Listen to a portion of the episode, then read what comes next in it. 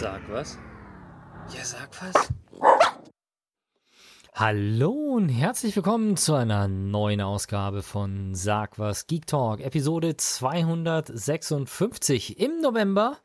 Und das Jahr 2024 wirft schon seine Schatten voraus. Hallo Matze. Hallo Peppi, herzlich willkommen auch von mir. Was ist dein Highlight dieser Episode? Assassin's Creed Mirage. Okay, das heißt, wir haben unsere Themen beide schon sehr zu Beginn. Ähm, meins sind leuchtende Blümchen. Und damit würde ich auch direkt anfangen. Wo leuchte mir den Weg, Petunia? bin, ich habe das gelesen und dachte mir, da bin ich jetzt mal gespannt, was da kommt. Ja, also es ist ja immer das Problem, dass du also im Dunkeln nach Hause finden. Du brauchst immer im Prinzip ein Licht vor der Haustür oder sonst irgendwas, auch bei Gartenpartys, da hängst du dann Girlanden auf und lauter so Zeug. Wäre es nicht einfach geil, wenn die Blumen im Garten von alleine leuchten würden. Und ähm, ich meine, es gibt ja auch Tiere, die das machen. Also gerade bei, bei Fischen ist es ja so, dass es Biolumineszenz gibt, also Fische, die im Dunkeln leuchten. Es gibt Glühwürmchen, die im Dunkeln leuchten. Nur ist dieses Thema Biolumineszenz bisher nicht zu Pflanzen durchgedrungen. Und ähm, das will jetzt eine Firma aus den USA ändern und hat tatsächlich eine Petunie entwickelt, die selbst leuchtet. Also du hast wirklich einfach eine grün leuchtende Blume dann im Garten stehen. Und das ist jetzt. Das klingt so ein bisschen wie, ähm, wie wenn du es bei den Simpsons im Atomkraftwerk irgendwie, wenn was ausgetreten ist und die Pflanzen fangen an zu glühen. Ja, genau, so in der Art. Aber halt jetzt auch nicht irgendwie so eine, wieso so, ich habe dir ja vorher so ein UV-Kunststoff-Ding in die Hand gedrückt, was nachleuchtet, was man kennt, sondern, also das ist jetzt nicht so, dass die sich tagsüber aufladen, sondern das ist wirklich echte Biolumineszent, also die erzeugen den leuchtenden Stoff von sich aus. Ist natürlich gentechnisch verändert. Dementsprechend, ähm, das werden wir vermutlich nicht so schnell in, in Europa sehen, beziehungsweise in Deutschland. Ähm, aber in den USA sollen die selbstleuchtenden Pflanzen wohl Anfang 2024 irgendwann auf den Markt kommen, also so im ersten Quartal oder sowas. Da bin ich ja mal sehr gespannt. Ich fände schon geil. Also wenn es sowas geben würde, ich glaube, ich würde mir so an ähm, bestimmte Stellen im Garten, also gerade so, so an den Ecken, so, da ist das Beet zu Ende, da geht's so ums Beet rum. Weißt du, also warum? wenn du halt so, naja, weil ich da halt kein Licht habe. Und wenn ich halt im Dunkeln durch den Garten gehe, nehme ich entweder eine Taschenlampe mit oder ähm, ich watschel halt im Dunkeln. Und ein Bewegungsmelder, der vielleicht IP467 äh, zertifiziert ist? Naja, ich habe eine Lampe, ich habe eine Lampe auf der Terrasse, aber wenn ich von der Terrasse halt weggehe, dann äh, in den hinteren Teil des Gartens, das ist ja teilweise bei mir Allgemeingrund, wo ich nicht ohne weiteres was hinstellen kann und will. Und da liegen ja auch nirgends Stromkabel. Also ich kann von meiner Terrasse nur so und so weit in den Garten reinleuchten. Ich finde das, ich sehe das kritisch, weil ich äh, kein Fan von dieser ganzen Lichtverschmutzung bin, der, der eh schon vorherrscht. Und ich weiß ja, das sind keine Scheinwerfer. Ne? Ist mir schon klar. Dezentes aber Leuchten, was du, du aus drei. Die Natur braucht, also der Mensch und die Natur brauchen schon ihre Dunkelheit. Und ich, mir schon klar, dass das nicht ein 2 kW Scheinwerfer ist, der meinen kompletten Garten ausleuchtet beleuchtet, aber ich, ich persönlich finde es schön, wenn es einfach mal wieder richtig dunkel ist. tatsächlich, ähm, tatsächlich sind die, also was ist jetzt der große Punkt an der Geschichte? Die haben jetzt die Freigabe bekommen, weil sie halt ähm, von der, jetzt warte mal, das ist nicht die, die FDA, sondern es ist die ähm, FCC. APHIS und die USDA, also die Animal and Plant Animal and Plant Health Inspection Service und das US-Landwirtschaftsministerium haben die jetzt geprüft und freigegeben, weil, das ist ja das große Problem mit Lichtverschmutzung in Städten, dass Insekten dadurch angezogen werden und sowas und du halt dann äh, den, den Insektenbestand reduzierst und diese Pflanzen keinen nachteiligen Effekt auf die, ähm, auf die Lichtverschmutzung für Insekten und so weiter haben. Also da wird der, der Biorhythmus von Insekten nicht durcheinander gebracht und dafür sind die kein Problem. Das heißt, sie sind wahrscheinlich sogar besser als der Scheinwerfer mit Bewegungsmelder, weil der bringt Insekten durcheinander. Mhm. Oder wie die Nachbarn einfach die ganze Nacht das Licht durchbrennen lassen. Auch nicht unbedingt ideal. Das stimmt. Ja, und ich glaube, recht viel mehr habe ich zu dem Thema auch gar nicht zu sagen. Und damit können wir zurück zu den Wurzeln zu Assassin's Creed Mirage. Genau. Ähm, Lange gab es kein Assassin's Creed mehr, und zwar genau drei Jahre. Da gab es Valhalla als letztes, das war 2020. Und äh, ich habe mir gedacht, ich habe mal wieder Bock eigentlich auf Assassin's Creed, vor allem weil im Vorfeld schon gesagt worden ist, dass es nicht mehr so überladen ist wie die letzten Teile, wo du ja echt Stunden, Stunden gespielt hast und immer noch nicht fertig wurdest. Ich glaube, in Valhalla, ohne dass ich die Nebenmission gemacht habe, war ich 80 Stunden beschäftigt. Krass. Bei Odyssey habe ich irgendwann aufgegeben, weil es mich nur noch genervt hat. Also ich habe es durchgespielt, aber dann aufgegeben, einfach Missionen zu machen, mich wirklich bloß noch auf die Hauptmissionen konzentriert und hat auch irgendwie 80 Stunden. Ähm, ja, ich habe tatsächlich Origins gespielt. Das, das fand cool. ich sehr, sehr geil. Cool. Und dann habe ich Odyssey angefangen, aber war in den ersten fünf Stunden, also ich habe direkt nach Origins Odyssey angefangen, war in den ersten fünf Stunden so überfordert irgendwie, dass ich das nach wirklich sehr, sehr schnell aufgegeben habe. Ja. Also, ja. also Odyssey war wirklich nicht der, der schönste Teil, muss ich sagen, eigentlich der schwächste Teil der letzten Jahre. Origins fand ich richtig geil mit dem Ägypten-Setting und Valhalla fand ich auch wieder ziemlich cool mit dem ganzen nordischen Gottheiten und dem ganzen äh, Wikingertum. Das fand ich richtig cool. Aber auch hier, ähm, wie bei den meisten Assassin's Creed die letzten Jahre, überladen. Das wirkt einfach wie so ein Modellsandkasten und dann schüttet Ubisoft alles an Missionen rein, was es gibt. Attentäter-Missionen logischerweise ist Assassin's Creed. Türme besteigen, kennt man, finde ich auch noch okay, aber dann irgendwie helft dem und dem. Im ähm, Rahmen. Geh zum Schmied, okay. mach dieses und jenes. Und es war ja irgendwann bloß nur Abarbeiten von Punkten auf der Karte und äh, schauen, dass ich möglichst alles habe, um dann ein Achievement zu bekommen oder eine Trophäe. Und ja, bei Assassin's Creed Mirage ist es ein bisschen anders. Das haben sie im Vorfeld auch schon angekündigt. Wir wollen uns konzentrieren. Maximal 30 Stunden Spielzeit. Dafür kostet es auch weniger. Nicht wie der übliche Trend der Spiele 80 Euro, sondern geht für 50 Euro schon im Neupreis über den Tisch, was echt fair ist für 30 Stunden. Ich sage ja auch lieber, lieber 30 Stunden oder 20 Stunden gut unterhalten und das dafür gerafft, anstatt irgendwie einfach bei der Stange gehalten werden mit langweiligen, repetitiven, immer gleichen Missionen.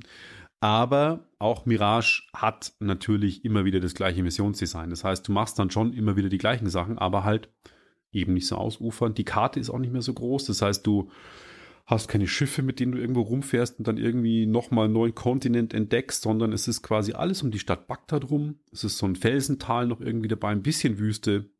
Das war's, mehr ist es nicht. Und das fand ich super angenehm, dass das einfach nicht so überladen ist. Und auch wenn es eine Schnellreise schon immer gab, es wirkt trotzdem einfach viel geraffter. Die Story geht mehr zur, zur Sache und das fand ich eigentlich recht angenehm. Ich finde das Praktische quasi, wenn es so geraffter ist oder so näher beieinander, dass du dich auch viel mehr auf die Welt einlassen kannst. Das Problem ist halt, wenn du so stark unterschiedliche Regionen hast, dass du dann auch irgendwie gar nicht richtig ankommen kannst in einer Welt. Also äh, Origins war ja jetzt noch mit diesem ganzen Ägypten-Thema noch relativ ähnlich, aber wo sowas halt dann immer tricky wird, ist, was mir da jetzt einfällt. Ich meine, da haben sie sich viel Mühe gegeben und bei dem Spiel ist es aufgegangen, aber Ghost Recon Wildlands zum Beispiel, ja. das war ja in ähm, Südamerika und da hattest du ja von Salzwüste über Schneelandschaften bis hin zu Dschungel alles mit dabei. Das fand ich aber ziemlich cool. Ja, ich sag, da ist es aufgegangen, aber das, du hast halt schnell das Problem, dass wenn du so viele Städte hast, dass du halt äh, in der einen Stadt äh, gar nicht richtig ankommst, bis du dann schon wieder zur nächsten musst. Und mit der Schnellreise, ja, wenn jedes Mal ja. von der Schnellreise das ganze Setting sich ändert, kann halt dann schnell so sein, dass man sich dann nicht mehr richtig abgeholt fühlt. Wobei ich jetzt auch sagen muss, dass in Valhalla kommt man ja auch nach London und nach Birmingham und ich glaube sogar nach Edinburgh. Und das sind ja auch Riesenstädte schon damals gewesen, die aber nie so riesenhaft wirken wie Bagdad. Und ähm, das Assassin's Creed Mirage spielt ja in Bagdad mit dieser eine Ringstadt damals gewesen, also mit großen Ringmauern außenrum. Das haben sie schon sehr gut umgesetzt. Man merkt dann schon eben auch in der Mitte den Kalifenpalast und so. Schon sehr cool inszeniert. Auch der, die Sonne, die untergeht, die typische Wüstensonne, die dann quasi so ein, ein gleißendes Flimmern über der, der Wüste erzeugt. Das war schon ziemlich cool vom Setting. Aber auch dieser Jagdaspekt, den es früher dann gab, so Jag hier mal irgendwie, keine Ahnung, Krokodile oder so, das gibt es nicht mehr in dem Sinn. Das fand ich auch sehr, ah, dass das nicht mehr gab. Ansonsten spielt man äh, den Hauptcharakter Basim, der heimgesucht wird von Albträumen, wo ein Djinn ihm immer begegnet und dann kommt er quasi, er ist kein Assassin am Anfang, er wird dann quasi erst zum Assassinen ausgebildet, das passiert im Prolog und dann geht es eben los, dass er ähm, Attentate ausführen muss und eben eine Verschwörung aufdeckt und ich muss sagen, ich hatte am Anfang so ein bisschen meine Schwierigkeiten mit dem Spiel, weil ich ein bisschen, erst fand ich es cool, dann fand ich es nach drei Stunden langweilig, weil ich mir dachte, oh, das ist ja wieder das Gleiche. Und dann nimmt es aber so an Fahrt auf von der Story auch her, dass es mir wirklich getaugt hat. Also ich fand es dann auch wirklich faszinierend, dass man ähm, die Attentate ausführt und dann die Geschichte mal weiter erzählt wird. Und ich kann es nicht spoilern, aber das Ende fand ich ziemlich überraschend und äh, wirklich spannend. Ich wollte dann unbedingt wissen, wie es ausgeht. Und es ist dann auch noch relativ lange eigentlich. Die, die, so das Ende dauert drei Stunden, würde ich sagen, mit allen Endgegnerkämpfen und den Kalifenpalast einbrechen und so. Doch, definitiv cool. Kann ich empfehlen für jeden, der mal wieder ein Assassin's Creed spielen will und nicht eben diese überladenen äh, Rollenspiel, Action-Rollenspiele der letzten Jahre. Assassin's Creed Red kommt ja, glaube ich, nächstes Jahr oder übernächstes, dass er im asiatischen Setting ist. Da habe ich richtig Bock drauf wegen asiatischen Setting. Das Mirage ist jetzt so ein bisschen ein, ja, ein Schritt ähm, Schritt ist falsch. Ein Weg zurück zu den alten Wurzeln, wobei ich da aber auch kritisieren muss, die Steuerung ist auch ein bisschen ein Schritt zurück, weil ich hatte extreme Probleme mit dem Parcourslaufen am Anfang. Ich habe keine Ahnung warum. Irgendwie steuert sich's und klettert sich's schlechter als die Vorgänger. Mhm. Die waren besser. Ja. Ich bin öfter mal runtergefallen, weil ich einfach nicht richtig gegriffen habe. Oder wenn du nach unten drückst und die Kreistaste auf PlayStation, dann müsste er normalerweise zum nächsten ähm, Vorsprung sich runterfallen lassen. Und mir manchmal passiert ist einfach komplett von der Mauer runtergefallen und war tot. ich dachte, nee, kann es ja nicht sein. Das war doch früher in Valhalla leichter. Also mh, hm, Kampfsystem ist auch so ein bisschen, ja, blocken mit L und dann mit R1 immer versuchen, Schläge auszuteilen. Das war für mich nur ein wüstes Knopfdrücken. Also da habe mhm. ich nichts gefühlt, irgendwie gemerkt, dass es ein tolles Kampfsystem war.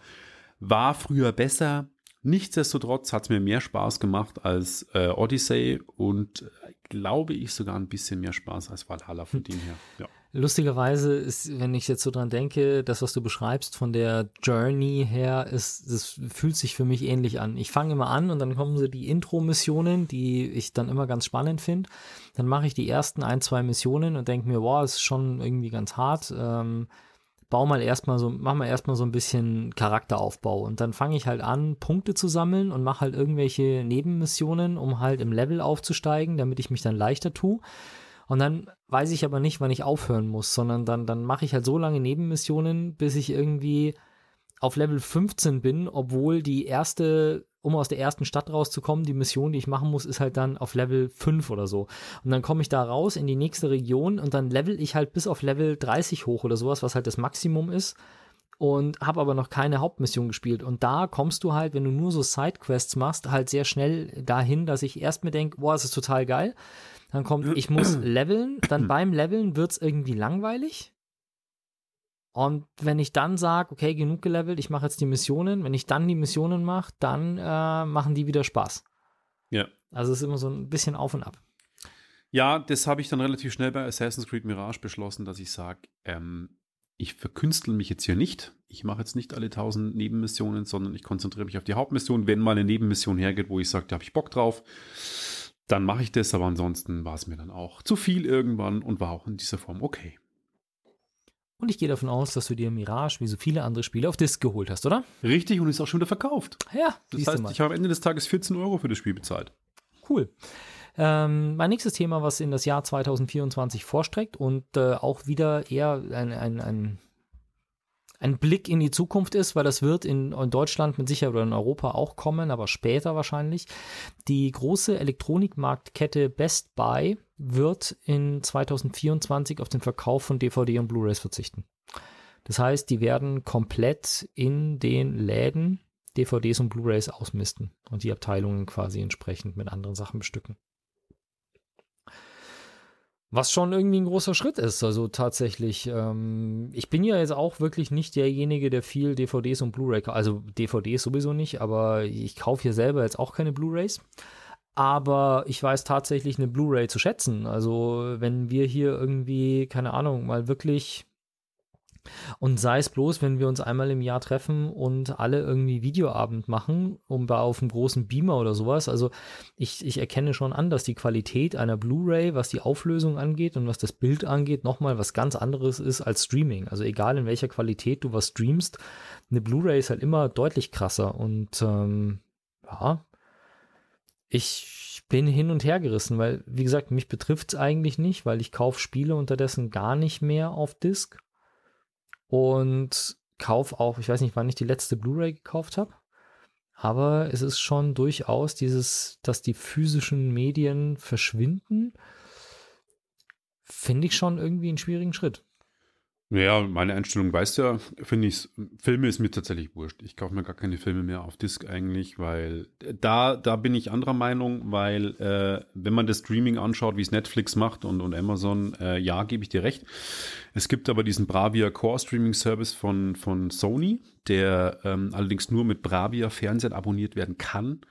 Der streamt mit, mit 70 bis 100 Megabit oder 80 Megabit. Das heißt, das ist eigentlich von der Qualität wie eine Ultra HD Blu-ray. Ja gut, aber deswegen kaufe ich mir keinen Bravia Fernseher. Nö, das ist ja auch nicht, das ist ja auch nicht die, die Diskussions, ähm, jetzt nur, dass ich es erwähne, es wäre möglich, dass man in dieser Qualität ja. streamt und dann hat man auch keinen Unterschied zu einer Disk-Version. Also es gibt keinen Grund, ist ja bei Spielen genauso. Bei einem Spiel, ob ich downloade oder auf Disk habe, gibt es auch keinen Qualitätsunterschied. Das, die Daten nee, sind gleich. Disk nicht. Also bei Spielen. Es ist ja nur im Moment, dass die Leitungen es einfach nicht hergeben und ähm, die meisten Leute eben auch keine Leitung zu Hause haben, die diese Geschwindigkeit liefert, geschweige denn den Router auch. Ähm, das ist aber auch nur eine Frage der Zeit und da komme ich auch später in der Sendung noch. Da gibt es ein Startup jetzt aus UK, das das Problem lösen könnte. Ähm, ich finde es halt nur generell problematisch mit dem, dir gehört ja nichts mehr. Das heißt, wenn du jetzt sagst, okay, ich habe Bock auf einen Film und dann kaufe ich mir den irgendwie auf Blu-ray, dann besitze ich den und kann ihn immer anschauen, ohne dass ich Internet habe und kann ihn auch wieder weiterverkaufen oder verschenken. Wenn ich einen digitalen Film bei iTunes kaufe, gehört der mir nicht. Der ist in meiner Bibliothek. Ja, das stimmt, aber wenn man das Kleingedruckte liest, wenn in der Region, wo du den Film gekauft hast, was schon passiert ist, ein Studio beschließt, den Film nicht mehr anzubieten, dann hast du ihn nicht mehr. Du hattest quasi ein Nutzungsrecht erworben aber nicht den Kauf. Und du kannst ihn auch nicht runterladen. Du kannst ihn runterladen, um ihn to go zu gucken, ohne Internetverbindung, aber nicht in der vollen Auflösung, weil das auch reduziert wird, unterbunden wird. Und dann ist er nach einer Zeit weg. Also nach genau. 30 Tagen musst du ja, meistens sind es 30 Tage, nachdem du wieder online gehen musst, ja. Oder nach 48 Stunden nach dem ersten Playback. Und du kannst es halt auch nicht wieder weiterverkaufen. Und das ist was, was ich sowieso, was ich nicht verstehe, dass die EU da nicht einschreitet, dass sie sagen, digitale Käufe, egal ob Games, Filme oder Musik, es muss ein Weiterverkaufsrecht gegeben sein. Und das ist mit einer Blockchain auch zu realisieren. Da gibt es Technologien, wo das geht. Ist nicht tatsächlich äh, oder hat nicht tatsächlich Bruce Willis da sogar ähm, Apple verklagt, weil er das Recht einklagen wollte, seine äußerst umfangreiche iTunes-Mediathek zu vererben? Das ist nämlich auch noch so ein Punkt. Weiß ich nicht, Bruce Willis ist doch auch so, so ganz krank, glaube ich. Aber Unterdessen ja, das war vor ein paar Jahren schon. Aber ja, mag sein, aber also und mir geht es halt auch darum, bei Games gerade eben, ich, ich, ich mag halt diesen Sammler, ich finde es halt geil, für mich ist es eine Wertigkeit, wenn ich eine Hülle habe, eine Anleitung und was ja bei Filmen eh nicht dabei ist, keine Anleitung dabei, aber bei Games, da gibt es dann immer so kleine Booklets noch irgendwie und das macht was her. Und nicht umsonst stießen diese ganzen Limited Run Games, Strictly Limited Games, First Press Games, wie sie alle heißen, die schießen wie Pilze aus dem Boden. Das sind also kleine, kleine Indie-Publisher, die Spiele auf Medium verkaufen, die es halt nur digital vorher gab. Und die machen sich, die verdienen ein Schweinegeld. Deshalb, die Leute möchten das eigentlich noch. Ich bin letzte Woche an einem Schaufenster vorbeigelaufen, wo ein in Originalverpackung, allerdings schon geöffnet, in Originalverpackung ein, ich glaube, Super Mario fürs NES drin lag. Hm. Hätte dir schon fast ein Foto von dem Schaufenster geschickt. Was hat's gekostet? Ich weiß es nicht, aber es war Hätt's halt. mir kaufen können, wenn es. Äh, ganz normales, gebrauchtes Spiel, ja. Ja, wäre schön, wäre schön. Also ich finde es ich find's schade und mein Best Buy ist Mediamarkt in den USA. Ähm, mal sollen sie machen. Amazon hat den Markt ja immer noch in der Hand, äh, liefert ja immer noch Discs aus, ob das dann irgendwann auch mal zurück Genau, das ist Ahnung. das nächste. Also im Ladengeschäft ist nochmal was anderes. Also wenn Best Buy das rausschmeißt, also es heißt ja jetzt nicht, dass du es nicht irgendwo noch kaufen kannst. Und der Punkt ist natürlich immer, wenn Amazon Discs verkauft, noch dazu, wenn Amazon der einzige Händler ist am Schluss, der noch Discs verkauft, dann ist es halt wieder ein lukratives Geschäft, weil du kannst irgendwo im Nirgendwo ein Lager haben und kannst das vollstopfen mit Discs, da kostet dich der ganze Spaß nicht viel. Ähm, die Ladengeschäfte von Best Buy und anderen sind halt normalerweise in Einkaufszentren, wo du ganz andere Mietpreise pro Quadratmeter hast und damit möchtest du natürlich deine Verkaufsfläche optimieren. Und wenn du da jetzt irgendwie, keine Ahnung, 50 Quadratmeter Blu-rays ähm, hast, die nicht mal so viel Umsatz machen, wie die 50 Quadratmeter Miete kosten, dann musst du dich halt davon trennen. Ja. Genau. Äh, ja, also dieses, ähm, wir geben die Disc auf, das ist ja so ein langes Thema, ähm, auch bei den, bei den Studios selbst. Sony zum Beispiel, Sony Pictures, ähm, also Columbia auch, die haben ja komplett ihren physischen Vertrieb aufgegeben. Das heißt, wenn du jetzt Filme, die im, im Sony-Portfolio sind, wie zum Beispiel Spider-Man, ist ein mhm. Sony-Film, wenn der auf Disc kommt, dann kommt der gar nicht mehr von Sony selbst, sondern die haben quasi die Vertriebsrechte für physische Medien weltweit inzwischen, glaube ich, an Play-on Pictures vergeben, die das dann quasi in deren auf, also die, die machen das dann quasi. Aber die großen Studios, auch Disney, wobei die rudern zurück, die haben, als sie Disney Plus gelauncht haben, alle oder ein Großteil ihrer Filme gesagt, wir machen keine physischen Medien mehr, alles ist auf Disney Plus. Und dann vielleicht noch als T-Wort, ähm, als Transactional Video on Demand bei iTunes oder Apple, äh, Amazon. Amazon. Aber jetzt rudern sie zurück, weil sie merken, man kann damit viel Geld machen und Disney Plus läuft leider nicht so, wie sie es gewünscht hätten. Aber grundsätzlich ist es auch ein Trend bei den Studios, dass sie sagen, ja, wir machen keinen Diskvertrieb mehr, sondern das gehen wir entweder raus, lizenzieren das oder stellen es komplett ein. Also es sind nicht nur die Händler, die quasi den Vertrieb einstellen, sondern eben auch die Studios, die sagen, wir sehen da keine Zukunft. Und ich sehe auch die Ultra, die Blu-ray, wann kam die raus? Vor fünf, sechs Jahren? Nee, ich glaube sogar schon länger. Ähm, ich sehe kein Nachfolgemedium. Eigentlich sollte jetzt ein Nachfolgemedium schon in Entwicklung sein, ähm, was ja bei der Blu-ray hieß es ja dann irgendwie, ja, es kommt jetzt eine Ultra, die Blu-ray mit vier Schichten auf 100 Gigabyte dann irgendwann. Es, es wird meines Wissens nach kein Medium entwickelt gerade, das das noch unterstützt. Naja, ja, ja, bei Spielen ist es ja immer so ärgerlich. Ich würde Spiele schon auch gerne auf Disc kaufen, aber das Problem ist halt, dass ich dann auf der, auf der Konsole ohne CD-Laufwerk ja. damit halt nichts anfangen kann. Und das ist halt ärgerlich, wenn ich dann sage, ich hätte im Urlaub wirklich mal Zeit zu spielen, bin aber dann mit dem Wohnmobil unterwegs und habe dann bloß die Series S dabei.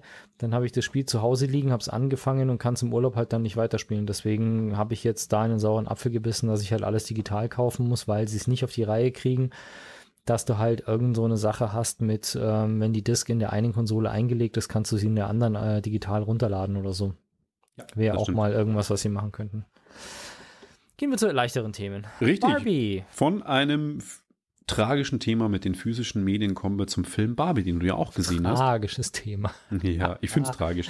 Okay. Barbie, der Film, ein Überraschungserfolg. Äh, ich glaube, keiner hätte gedacht, dass dieser Film so durch die Decke geht. Als ich auch gehört habe, es kommt ein Barbie-Film, dachte ich mir erstmal, hä, wie jetzt, was kann man da für eine Story machen? Und ging mir ähnlich, ja. Der Film war ja, ich glaube, der erfolgreichste Film dieses Jahr. Die Barbie und Oppenheimer haben sich da ziemlich. Äh, ich glaube, Oppenheimer war nicht so erfolgreich wie Barbie. Ja, ich glaube tatsächlich, also die beiden waren relativ gleich auf, aber Barbie war, glaube ich, äh, vorne dann am Schluss. Ja, genau. Und äh, der Film kam am 20. Juli in die deutschen Kinos und äh, ist mit Margot Robbie ähm, als Hauptdarstellerin, finde ich, auch perfekt besetzt. Ich glaube, wenig Darstellerinnen könnten Barbie besser ähm, verkörpern. Ryan Gosling als Ken weiß ich jetzt nicht, ob man den noch besser hätte besetzen können, hat aber gepasst. Und der Film ist eine äh, schräge, Pop, bonbonfarbene Pop- äh, Geschichte. Cool gemacht, visuell. Die ersten 20 Minuten haben mich ziemlich gestresst. Da fand ich echt so, ey, wenn der ganze Film ist, dann schaue ich mir den nicht zu Ende an. Aber dann finde ich, kriegt er die Kurve, weil nämlich dann die Message kommt und der Film ist im Gegenteil Zug, was man denken könnte, ziemlich feministisch und ziemlich kritisch dem ganzen Frauen- und Barbietum gegenüber, inklusive Einbruch ins Mattel-Hauptquartier in der realen Welt mit hinterfragen, warum denn die komplette Management-Etage nur Männer sind. Äh, das fand ich eigentlich ziemlich witzig alles. Ja, ich muss sagen, ich hatte im Vorfeld eben gehört, dass es ein ziemlich feministischer Film ist und den alle dafür teilen. Und dann habe ich mir den Film angeschaut und habe mir ganz ehrlich meine persönliche Meinung, das wird es jetzt genug Leute geben, die mich dafür jetzt auch irgendwie blöd anschauen, aber wenn die Message von Barbie im Jahr 2023 noch ein Zeichen für den Feminismus setzt, wenn wir dafür so einen Film brauchen, mit der platten Message, den der Film hatte, dann haben wir echt andere Probleme. Weil, also verstehe mich jetzt nicht falsch bitte, aber der Film sagt im Endeffekt aus, dass, also er prangert es an, dass die Vorstandsetage, die Barbie macht, nur Männer sind. Und ja, doch, doch, Frauen gibt's auch. Wir hatten mal eine Frau, das war vor 15 Jahren, da war mal eine Frau im Vorstand für ein Jahr. Wenn ich das heutzutage noch als Feminismus bezeichnen muss, dass ich darauf hinweisen muss, dass das noch nicht in den Köpfen von allen angekommen ist, dass eine Vorstandsebene, die zu 100% aus Männern besteht, dass das nicht okay ist. Aus jeglicher Form, die du es betrachten kannst. Aus, das ist einfach scheiße weil dir fehlen soziale Komponenten, du hast äh, eine Gender Pay Gap und so weiter und so fort. Und vielleicht ist es einfach, weil ich das sowieso nicht verstehe, warum grundsätzlich halt, keine Ahnung, Frauen weniger bezahlt bekommen für den gleichen Job als Männer. Ich verstehe es einfach nicht, warum man das tun sollte. Aber ich finde, dass das, was der Film aussagt, sollte eigentlich seit 30 Jahren jedem klar sein, dass das ein Problem ist, was der Film anprangert. Und deswegen fand ich das irgendwie so, dass der so gefeiert wird von aus der feministischen Ecke, fand ich irgendwie so ein bisschen zu einfach, weil ich einfach enttäuscht war, dass wir dafür noch einen Film brauchen, dass selbst das grundlegenden Scheiß noch nicht alle gerafft haben. Äh, zunächst glaube ich nicht, dass es, dass es den Film gebraucht hat oder dass der jetzt produziert worden ist, um quasi ein Alice Schwarzer Statement zu machen, ähm, wir brauchen zwingend einen Hollywood-Blockbuster um das Thema, das du sagst, das seit 30 Jahren bekannt ist mit äh, Gender Gap. Das, glaube ich, es nicht gebraucht. Das war nicht die Intention, warum dieser Film produziert worden ist. Und ich finde nämlich, dass der Film nämlich nicht nur Feminismus ähm, an den Pranger stellt äh, oder, oder fördert und, und dieses, dieses Gender-Problem an den Pranger stellt, sondern er zeigt ja auch, dass Barbie mit Ken in der Barbie-Welt total scheiße umgeht. Sie entschuldigt sich ja auch dann, wie sie ihn als Mann behandelt. Also es geht, glaube ich, generell in dem Film um Diskriminierung und Ausgrenzung und Stereotypisierung von Gruppen. Das, glaube ich, sagt der Film aus. Weil es geht nicht nur um das, was ich, Beispiel, was ich jetzt genannt habe, mit der Management-Etage, die nur aus Männern besetzt ist.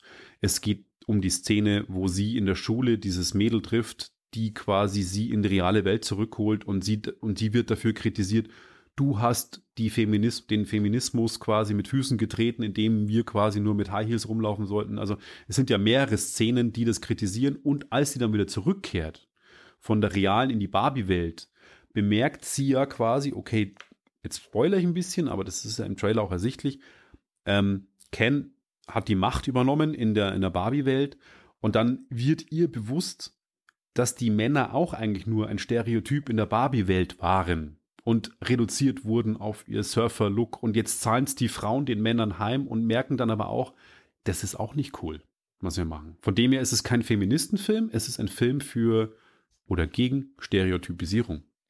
Es gab ja auch eine Szene, wo, ich weiß gar nicht, wer das war, wo sich die ganzen Barbies sich dann zusammenschließen, um gegen das Patriarchat zu kämpfen im Endeffekt, wo die eine Barbie halt irgendwie auch sagt, wie schwer sie es quasi hat, weil sie soll Karriere machen, aber sich um die Kinder kümmern. Sie soll gut aussehen, aber darf sich nicht zu aufreizen, anziehen und so weiter. Ähm, das war auch noch so eine Szene, wo ich mir gedacht habe, okay, das ist alles durchaus wahr, aber wenn diese Problematik, die da in der Gesellschaft gesetzt wird und dieser Doppelstandard, diese Doppelmoral, wenn das heute immer noch nicht bei jemandem angekommen ist, dass das, wie gesagt, vielleicht bin ich dafür einfach zu woke oder sowas, dass mich halt sowas nicht wundert, dass das halt Probleme sind. Ich habe das halt alles schon mal gehört, dass das halt wirklich Probleme sind, wo ich sehr froh drüber bin, dass ich damit nicht kämpfen muss. Ähm, aber genau, das war halt das so ein bisschen, wo ich mir gedacht habe, okay, ähm, das war jetzt, der wird so gefeiert eben als der, der feministische Film und mit der feministischen Botschaft und das, was da dabei ist, war halt für mich einfach so, dass ich gesagt habe, okay, das, aber wie gesagt, ist vielleicht ein persönliches Ding, weil ich mir einfach denke, okay, das, ähm, eigentlich hätte das schon lange bei jedem ankommen sollen, dass das ein Problem ist. Ich sehe den Film nicht als, als Feministenfilm und das soll er, glaube ich, auch gar nicht sein. So wird er nicht produziert, weil es ist am Ende des Tages ein Werbefilm für, Mar äh, für Mattel. Ähm, ist so. Also die, die sind Produzenten und die haben den sicher nicht gemacht, weil sie jetzt unbedingt äh, alles zurückrollen wollten, was Barbie die letzten Jahre verbockt hat. Ja, ähm, das ist nicht, nicht die Intention. Ich fand die eine Komödie, die unterhält, die einen audiovisuell geilen Look hat. Ähm, Absolut. Die, die was anderes ist, die ein bisschen Truman Show ist, Vermischung mit der Zauberer von Oz, äh, mit äh, ja, verschiedenste Einflüsse, gut gespielt, äh, hat mich gut unterhalten und dabei hat er auch so, ist er aber nicht so stumpf, wie man von Barbie denken könnte, dass er ist. Ähm, da fand ich einen Masters of the Universe Film äh, viel stumpfer um zu dem Zeitpunkt. Also, naja, Auf jeden Fall für mich eine klare Empfehlung. Äh, ich finde ihn gut, kann man sich im Heimkino jetzt angucken und leite jetzt gleich über, bevor wir zur Musikpause kommen. Genau, ich wollte dazu sagen, für mich war es auch so, ich fand den Film auch super und mir hat er auch Spaß gemacht. Ich hatte bloß erwartet, dass da jetzt noch irgendwelche äh, Offenbarungen kommen über Dinge, die ich irgendwie so Perspektiven, die ich noch nicht kannte, weil er eben so gefeiert war. Und da aus der Perspektive war ich halt so ein bisschen, fand ich ihn underperformant, aber wahrscheinlich, wie gesagt, ist das eine persönliche Geschichte für mich.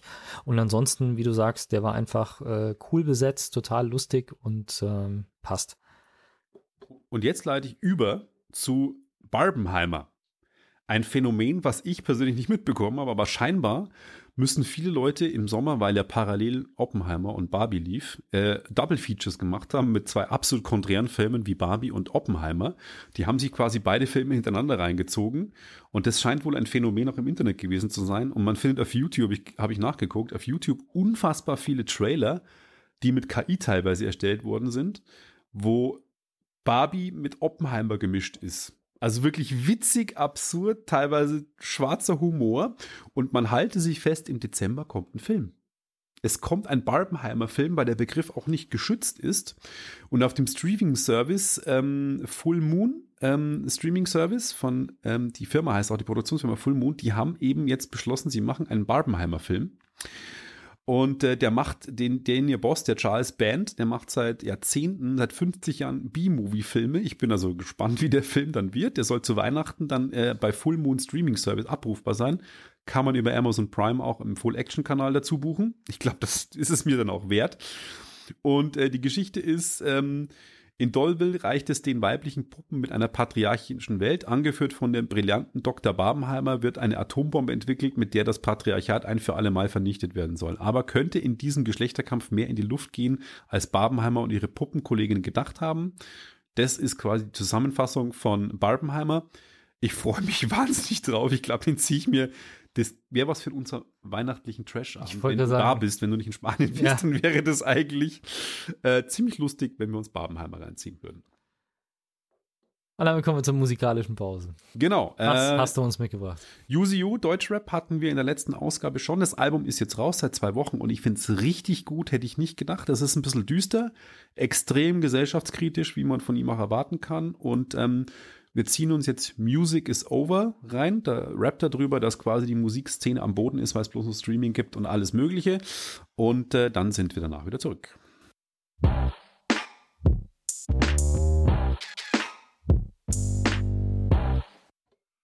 Und da sind wir wieder. Richtig, wir hatten Use You mit Music is Over. Ähm, leider nur aus rechtlichen Gründen im Radio Lora, beziehungsweise Lora München, Entschuldigung. Ähm, und ich habe es in den Show Notes verlinkt. Ich finde den Track ziemlich geil und äh, ja, Album kann ich auch sehr empfehlen. Und damit kommen wir zu Netflix News. Tja, es ist mal wieder soweit. Ähm, unabhängig davon, dass Netflix ja jetzt immer krasser gegen Account-Sharing vorgeht anscheinend. Also bei mir ist noch nichts eingeschlagen, tatsächlich. Machst du Account-Sharing? Nein, aber ich habe noch nicht gehört, dass irgendjemand da wegen Probleme bekommen hätte in Deutschland. Ich schon. Echt? Ich kriege halt immer so Hinweise mit, ha, möchtest du nicht Person XY aus deinem Profil, also ich habe insgesamt vier Profile in meinem Netflix-Account, und möchtest du nicht hier irgendwie, du kannst übertragen und tralala, aber ich habe ja das 4K-Abo, also das ganz große. Und du teilst du es? Ich habe tatsächlich vier IP-Adressen mit Sicherheit, die darauf zugreifen, ja. Weil, also ich teile und bei mir merken sie es. Permanent. Also ich kündige deswegen jetzt auch. Ja, aber machen sie was?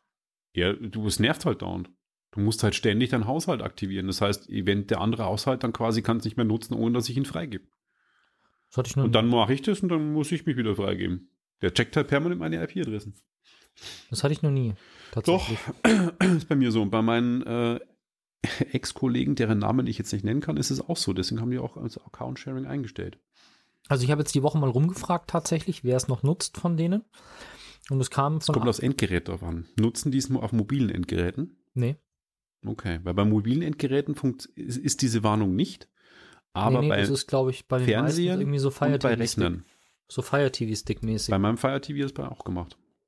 Also ich habe es über die Shield laufen. Mhm. Ähm, meine Mom nebenan ähm, hat es über den Kabel Deutschland Receiver Mhm. Wobei das halt beides aus dem Kabel Deutschland-Netz kommt. Also das ist quasi. Das kann noch das was sind ausmachen. zwar, genau, aber ich habe auch noch eine Freundin, die am, in München ein paar Blöcke weiter wohnt und äh, deren Schwester, die weit außerhalb von München wohnt. Also, wie gesagt, dass sie das nicht checken bei, bei meinen Eltern und mir, das ist, äh, das glaube ich, weil, wie gesagt, das ist halt ein Vodafone-Netz, äh, Kabelnetz, wo das mit Sicherheit bei irgendeinem Router dann zusammenläuft, aber ähm, ich habe bisher noch keine Probleme. Wenn das irgendwann zu schlimm wird, dann es sagen auch alle, hey, kein Problem, wir sind ja nicht böse ähm, und ich verlange ja auch kein Geld dafür. Also ich sage einfach, ich habe den Account und ihr könnt es mitnutzen und wenn es halt irgendwann nicht mehr geht, geht es nicht mehr. Mhm. Das Problem ist tatsächlich, dass ähm, in den USA, also es sind ja schon diverse Preissteigerungen gekommen. Wir haben immer mal wieder darüber berichtet und tatsächlich war es so, dass das 4K-Abo, das große, ähm, was in Deutschland aktuell 17,99, in den USA 19,99 kostet, nicht angefasst worden ist von den letzten Preisänderungen.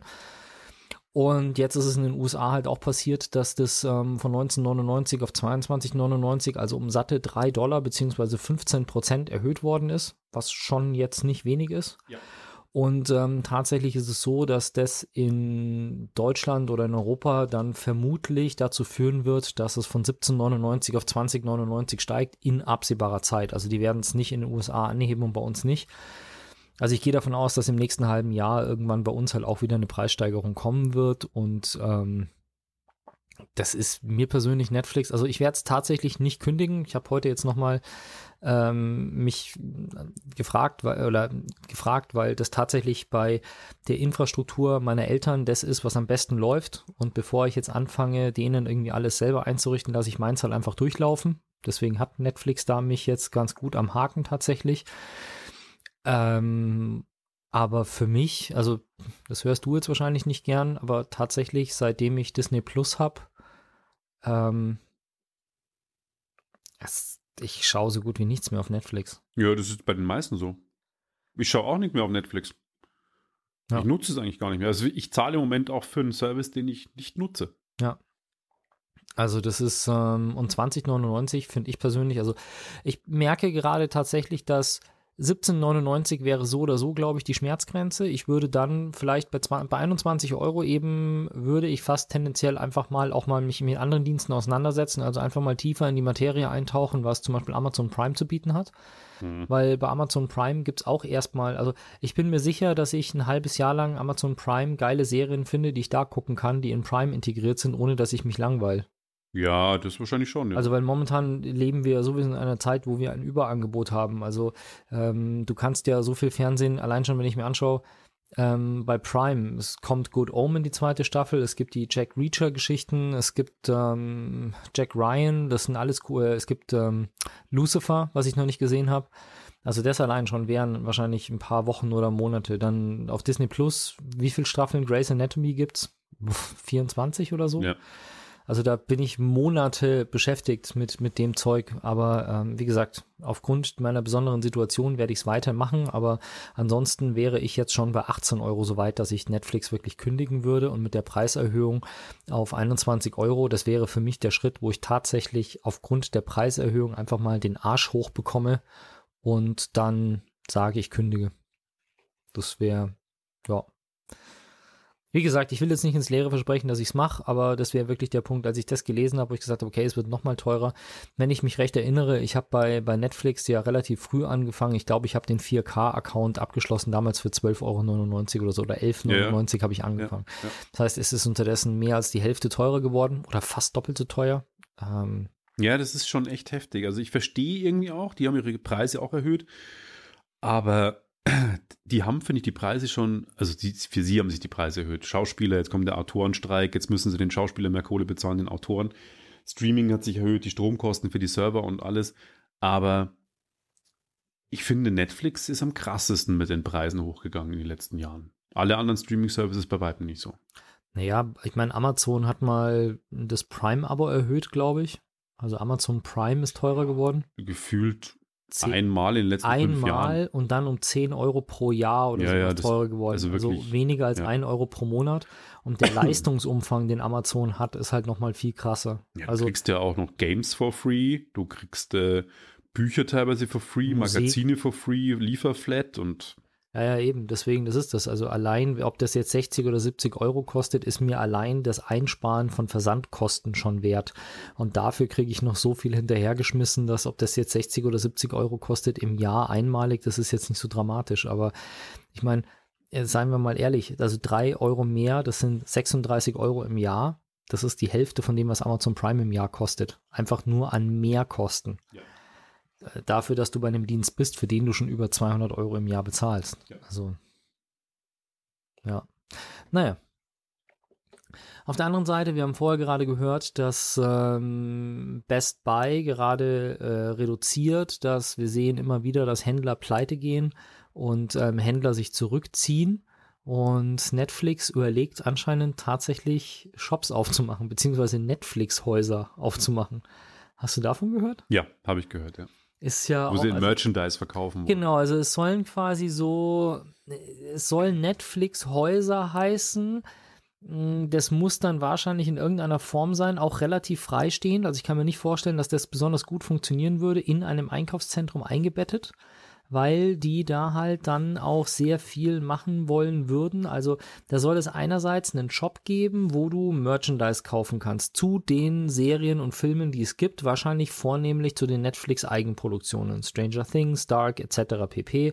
Kannst du halt so Fanzeug kaufen, Merchandise eben, ja das ist okay. Ob es das braucht, sei schon mal dahingestellt, weil für, dafür haben wir eigentlich halt den Elbenwald und den GameStop so in der Richtung, finde ich. Also da jo. kriegst du Elbenwald jetzt mehr aus dem Filmbereich, aber selbst ähm, selbst der GameStop hat ziemlich viel Filmzeug. Also und vor allem halt alles, nicht nur Netflix-Kram halt. Genau, das ist halt der Punkt. Also bei Elbenwald kriege ich halt von Marvel, DC, Harry Potter alles. Also da kann ich einen Zauberstab und eine Marvel-Figur und was weiß ich alles kaufen und nicht reduziert auf Netflix.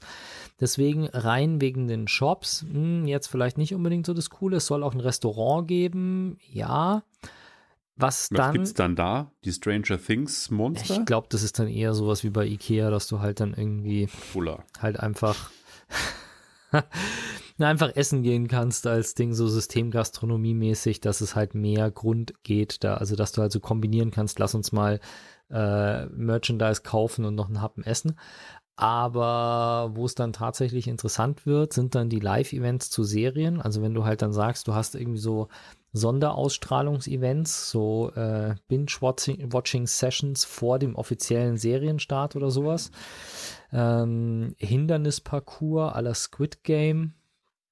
So in der Richtung. Also ich, ich stelle mir das so ein bisschen vor, wie wir waren doch bei Zero Latency in, was ist das, Moosburg? Nee, nicht nee, Moosburg, war, sondern ähm, vorm Flughafen da draußen. Cineplex Neufahren, ja. Neufahren, genau. Und das ist eben der Cineplex, da hast du halt ein Gebäude, was halt äh, wirklich rundrum ohne Nachbarn steht und da ist halt äh, ein Billard drin, eine Bowlingbahn, ein Lasertag, ein Zero Latency, ein Restaurant, ein Kino, alles sowas. Also das stelle ich mir schon cool vor, wobei ich tatsächlich nicht weiß, also ich war da glaube ich bisher zweimal im Leben, weil natürlich, wenn du da draußen wohnst, ist das ein ist schon ein Stück weg von München, ja. Genau, also wenn du da in Neufahren Da habe ich aber gleich noch eine Geschichte dazu. Ja, erzähl weiter. Wenn du in Neufahren wohnst, ist das natürlich cool, weil du halt immer an den gleichen Ort fahren kannst und dann halt äh, immer unterschiedliche Sachen machen kannst. Aber ich brauche halt immer nur eins. Also ich brauche halt nicht an einem Abend Lasertag und VR und Kino und eine Bowlingbahn. Das stimmt an einem Abend nicht, aber wenn du, wenn du wirklich da wohnst und sagst, okay, es bietet mir eben nicht nur Kino, sondern eben auch andere Events, dann ist doch geil. Ja, ja, wenn du da draußen wohnst, aber ich würde jetzt nicht nach Neufahren in Cineplex fahren, aus dem Grund, dass da noch ein Lasertag dabei ist, sondern ich fahre halt dann ins Mathesa und schaue mir den Film halt da an, weil da komme ich mit der U-Bahn hin. Aber eben das Zero Latency, ähm, wo wir waren, das VR-Ding, da würde ich jetzt schon nochmal hinfahren. Ja, ja, genau weil es das halt nur da gibt. Deswegen würde ich da rausfahren. Wenn ich die Wahl habe, es gibt einen Zero Latency am Stachus und einen ins Neu in Neufahren, dann würde ich halt an Stachus reinfahren. Ja. Genau. Ähm, deswegen schauen wir mal. Wie gesagt, du hast halt auch die Thematik, dass du erstens mal die entsprechenden Flächen dazu brauchst, was in großen Städten natürlich ein Problem ist. Und du kannst das halt nicht in Einkaufszentren bauen, weil Einkaufszentren bei uns ja, vor allem in Bayern, regelmäßig Öffnungszeiten haben. Das heißt, du kannst halt ins PEP, äh, im PEP zum Beispiel oder in den Rimakarden oder sowas, kannst du halt keine Nachtevents oder sowas machen, weil du da, das ist äh, die Einkaufscenter einfach geschlossen sind. Mhm. Deswegen stelle ich mir die Frage, Also ich bin gespannt, ob diese Netflix-Häuser kommen. Ich gehe davon aus, dass wir früher oder später, wenn die kommen, in München auch eins bekommen, weil wir sind halt München. Ja, sorry, Augsburg. Nee, äh, Spaß beiseite. Wir sind halt eine große Stadt, die häufig irgendwelche äh, Flagship-Stores und Prim äh, Ding bekommt. Und ähm, deswegen kommt, wenn die in Deutschland aufmachen, schätze ich mal, dass wir in München auch ähm, spätestens das dritte Haus in München aufgemacht wird. Und dann bin ich mal sehr gespannt, wie sich das Ganze dann äußern wird und vor allem, wie die angenommen werden. Weil, ja, habe ich Bedarf dafür? Mäßig. Kann ich mir vorstellen, dass es läuft. Ja, glaubst du, sowas würde ich laufen? Ich glaube nicht, dass es wirklich läuft. Kann ich mir nicht vorstellen. Ich, ich auch irgendwie nicht, weil so Hindernisparcours aller Squid Game, Live-Events, ja. Es, es ist einfach, also dafür bin ich zu froh, dass es halt, ähm, ja, dafür bin ich zu froh, dass ich zu Hause auf dem Sofa bingen kann und muss mich da nicht irgendwie mit fremden Leuten zusammensetzen. Ja, ich habe aber noch eine Story zu dem äh, Thema äh, Neufahren und Cineplex. Grüße gehen raus an den Chris, äh, ein guter Kumpel. Äh, der hatte seinen Geburtstag im Cineplex Neufahren gefeiert und hatte ein Kino gemietet, das heißt Games auf der Leinwand. Da kannst du quasi für vier Stunden ähm, einen kompletten Kinosaal melden und kannst dann eine Konsole mitbringen, was wir mit einer Retro-Konsole gemacht haben, mit dem Mister. Ähm, ziemlich cooles FPGA-Retro-Teil und haben dort äh, zu fünft äh, vier Stunden lang Bomberman gespielt. Und das war ein Heiden Spaß. Auf dem Riesenscreen dieses alte Spiel, was echt noch relativ gut aussah, aber ich hatte selten so viel Spaß auf einer Geburtstagsfeier. Ich glaube, das letzte Mal, als ich vier war. Und äh, da habe ich aber keinen Bomberman gespielt, weil das gab es da noch nicht. So alt bin ich. Und äh, auf jeden Fall, das kann ich echt empfehlen. Das gibt es an dem Mathesa nicht. Also ich wüsste nicht, dass es Mathesa anbietet, dass man einen Kinosaal mieten kann und da dann auch Games spielen kann. Aber das sensationell, hat einen Riesenspaß gemacht. Alles klar. Dann rette mal noch schnell das Internet. Genau, ähm, ein Startup aus, den, aus UK hat eine neue Geschichte auf KI-Basis entwickelt. Die Firma nennt sich Deep Render.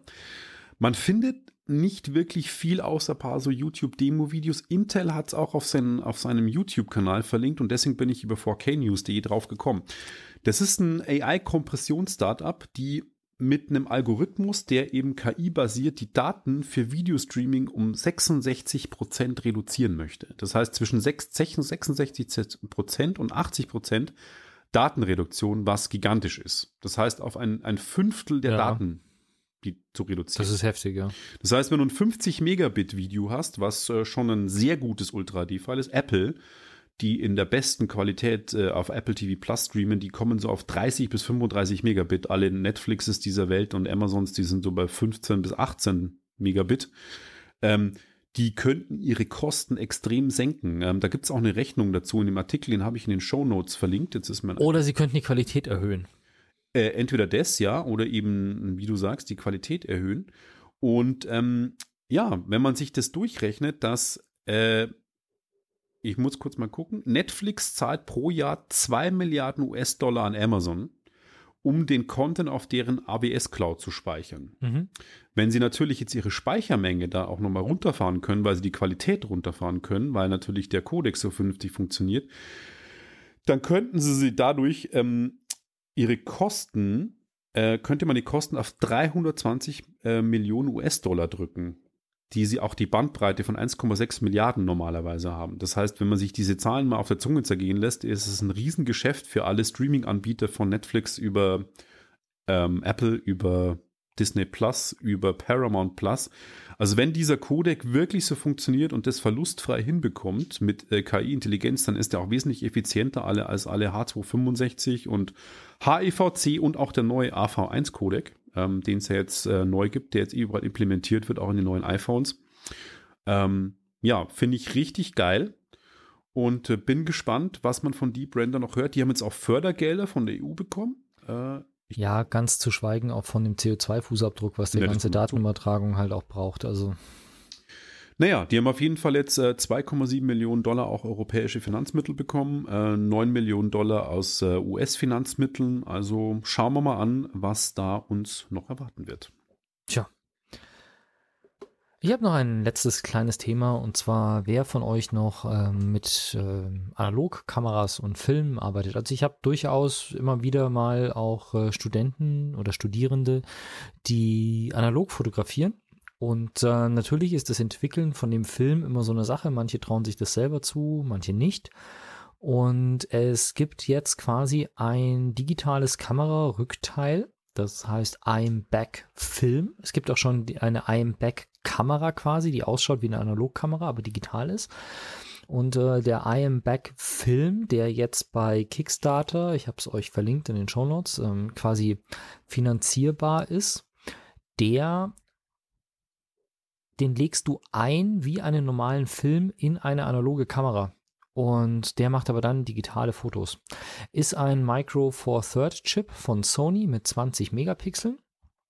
Und ja, wie gesagt, kannst du halt einlegen und dann mit deiner analogen Kamera digitale Fotos machen.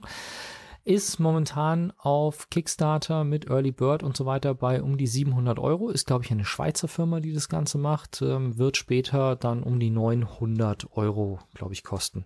Also schauen wir mal, wie viel, äh, schön, äh, wie viel es dann wirklich ist, wie lange sich der Preis hält. Schön an der Sache ist natürlich, dass einem äh, I'm Back schon andere Projekte wirklich gemacht hat. Das heißt, das ist zumindest mal eine Firma, die aus Europa kommt und nicht wieder aus, äh, aus Südostasien und ähm, entsprechend auch schon mal geliefert hat, was ein Crowdfunding-Projekt angeht. Das ist, wenn man so viel Geld vorschießt, natürlich eine Sache, die man bedenken sollte, weil ihr kennt es ja von mir, dass ja. ich auch immer mal wieder Projekte hatte, wo ich entweder drei, vier, fünf Jahre gewartet habe, bis ich dann wirklich was bekommen habe und schon dachte, das Geld ist weg oder tatsächlich das Geld weg war. Also ich habe auch schon Kabel bestellt, von denen ich nie wieder was gesehen habe. So Kabel mit magnetischen Enden, quasi sowas wo du das Kabel einsteckst und wenn dann jemand am Kabel rupft, halt nur der Stecker runtergeht und nicht das Kabel irgendwie ausreißt. Insofern, ja, muss jeder selber wissen, ich fotografiere gar nicht analog, insofern für mich nicht, aber ich finde es schön, dass man damit eben das kombinieren kann, den alten Kameras. Und damit sind wir am Ende der November-Ausgabe. Und ähm, ja, eine gibt es noch dieses Jahr. Richtig, die Weihnachtsausgabe. Schauen wir mal, was wir bis dahin noch finden. Und äh, genau, wünschen euch einen schönen Abend, schöne Zeit und äh, ja. Bis bald. Bis bald. Ciao, ciao. ciao, ciao. Wenn euch das nun gefallen hat, dann liked uns auf facebook.com slash sagwaspodcast und abonniert uns auf iTunes oder im Podcatcher eures Vertrauens. Alle Infos zur Show, den Themen und alle Folgen gibt es auch auf www.sag-was.com. Fragen, Anregungen und Feedback nehmen wir gerne über Facebook oder als Kommentar auf der Website entgegen. Und wenn ihr gerade Zeit habt, dann bewertet uns doch bei der Podcast-Plattform, auf der ihr uns gefunden habt.